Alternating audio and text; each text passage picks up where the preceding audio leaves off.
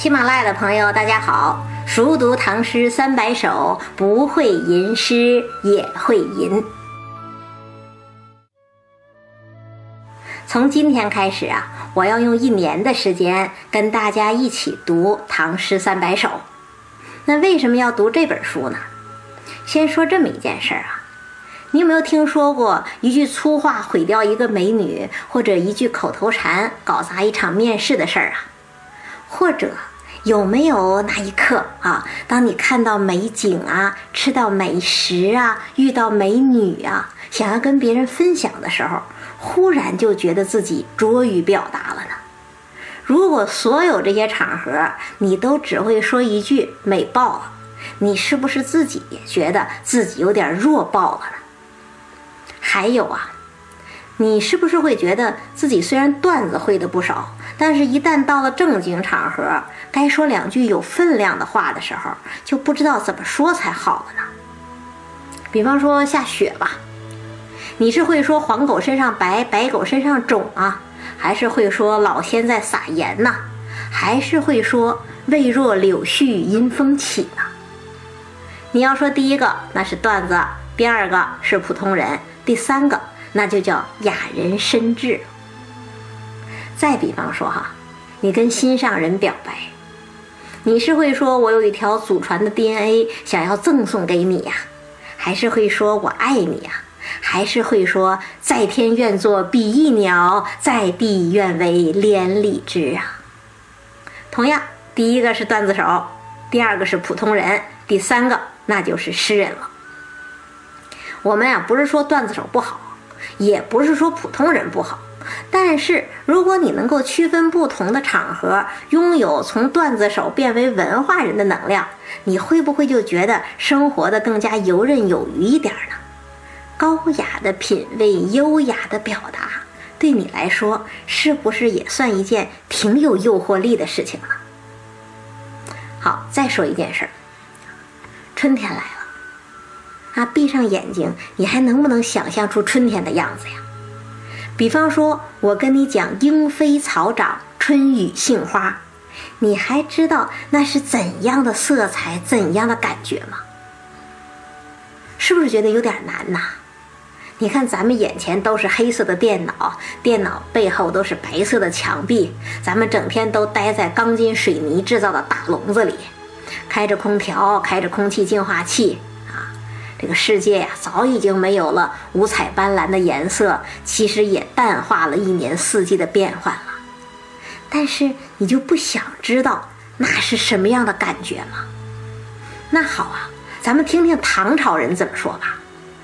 他们说呀：“两个黄鹂鸣翠柳，一行薄露上青天。”你看，黄鹂是黄的，翠柳是绿的。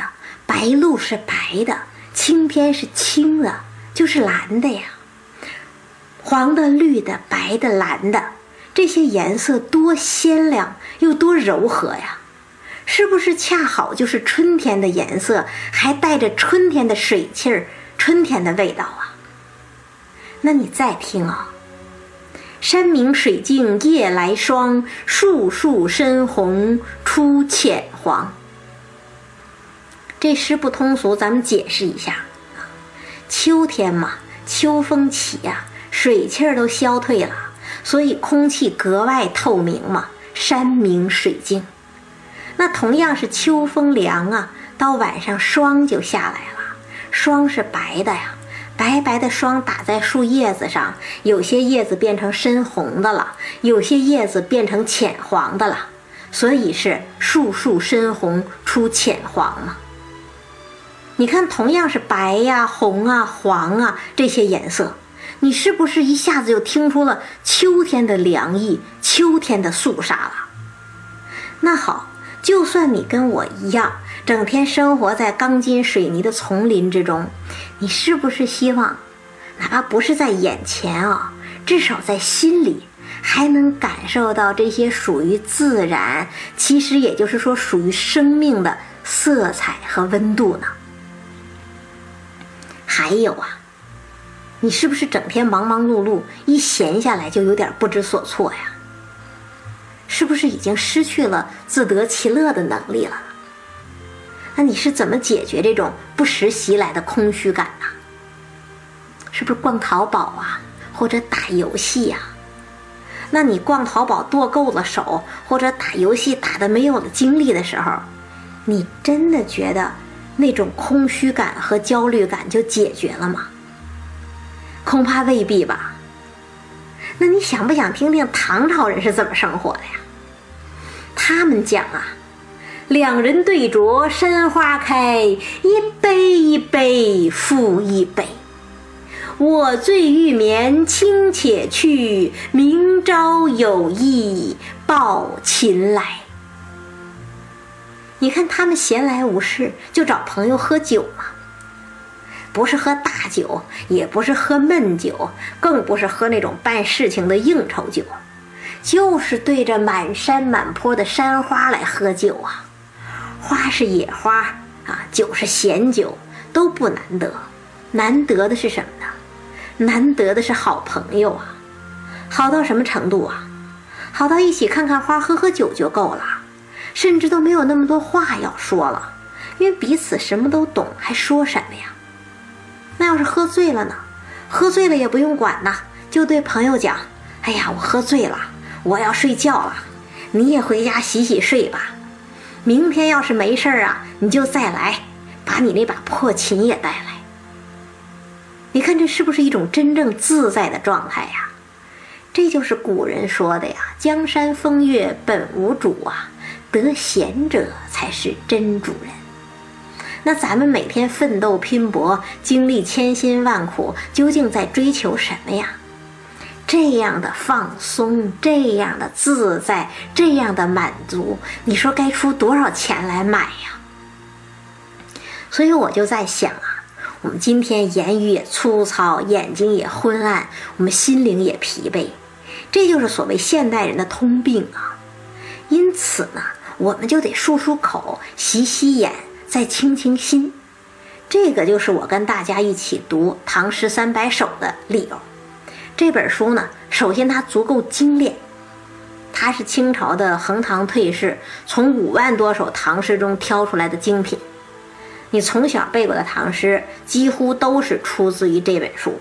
五万多首，咱们读不过来，读三百多首肯定可以。另外呢，这本书也足够精致。你看，它就是一首一首的诗嘛，也罢，绝句也罢，反正没有长篇大论，十分钟保证读完，配得上你惜时如金的生活。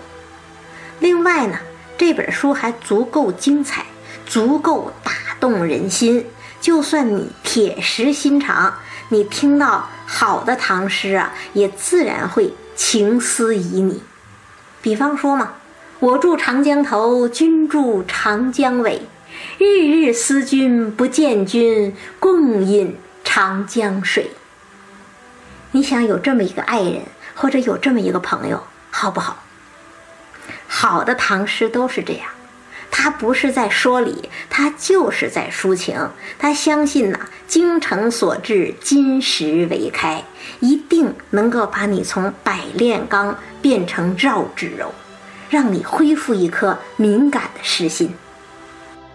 所以我内心的收听对象是谁呀？那就是衣食无忧，但仍然觉得不满足的你。你可以是白领，是工人，是农民，你可以是学生，也可以是家长。只要你不仅想要物质，还想要精神；只要你希望自己活得更优雅、更敏感、更自在，也更尊严，我都欢迎你。那我怎么读呢？我的阅读方式啊，其实就是给你念一首诗，然后跟你分享它的词句、它的色彩、它里面的典故、它背后的诗人。更重要的是什么呀？它内蕴的那些古今相通的情感，那些让你觉得自己活得像个人、是个人的情感。那我的预期目标是什么呢？我的预期目标啊，其实就是这本书的作者横塘退士在一开头写出的那句话：“熟读唐诗三百首，不会吟诗也会吟。”第一个吟诗是写诗的意思嘛？你可以不会写诗，但是呢，你得会吟，就是知道诗的审美，知道诗的韵律，知道诗的节奏，然后呢，然后慢慢就生出一颗诗心，知道青草啊，原来有那么多叫法，春天呢有那么多颜色，生活呀还有那么多的况味，剥了一层还有一层。如果你晚上听，我希望你能静静的睡着；如果你清晨听，我希望你能够愉快的醒来。我就在《唐诗三百首》里跟你一起走过春夏秋冬，经历喜怒哀乐。朋友们，准备好了吗？本节目由喜马拉雅独家播出，感谢大家的收听。